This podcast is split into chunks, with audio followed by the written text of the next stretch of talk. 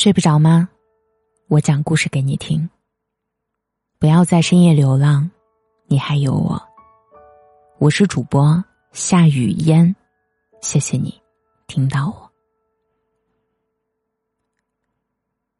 我以朋友的身份陪在你身边许多年了，时常幻想着，要是你能回头看看我，我随时都会跟你在一起。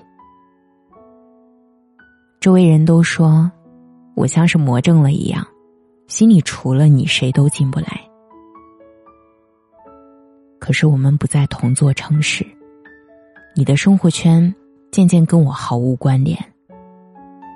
那些出现在你朋友圈的面孔，我都感到特别的陌生。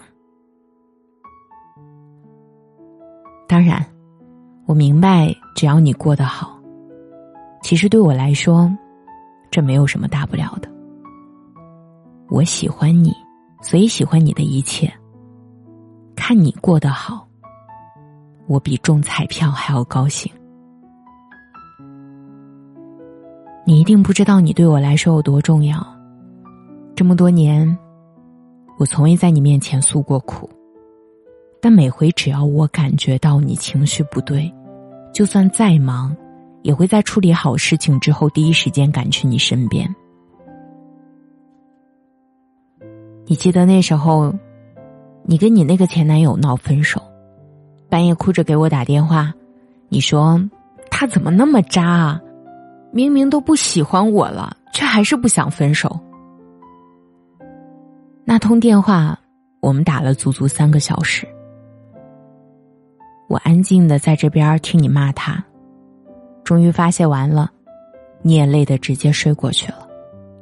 我跟同事对接好工作，买临近的高铁票赶去你那儿。我也没有想太多，只是希望这个时候你能依靠在我的肩膀上。也许我没法给你提供爱情，但最起码我能让你快乐起来。我的奢求不多，这点就足够了。许多这种时候，都是我陪你度过的，以至于你常常说：“要是没有我，你该怎么办？”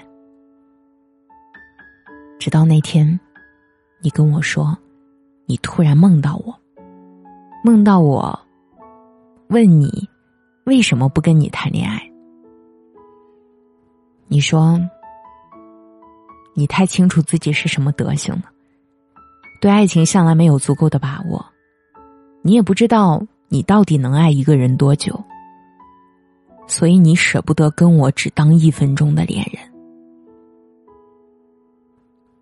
我对你来说，是你最最舍不得失去的人，所以哪怕跟渣男恋爱，也不会跟我。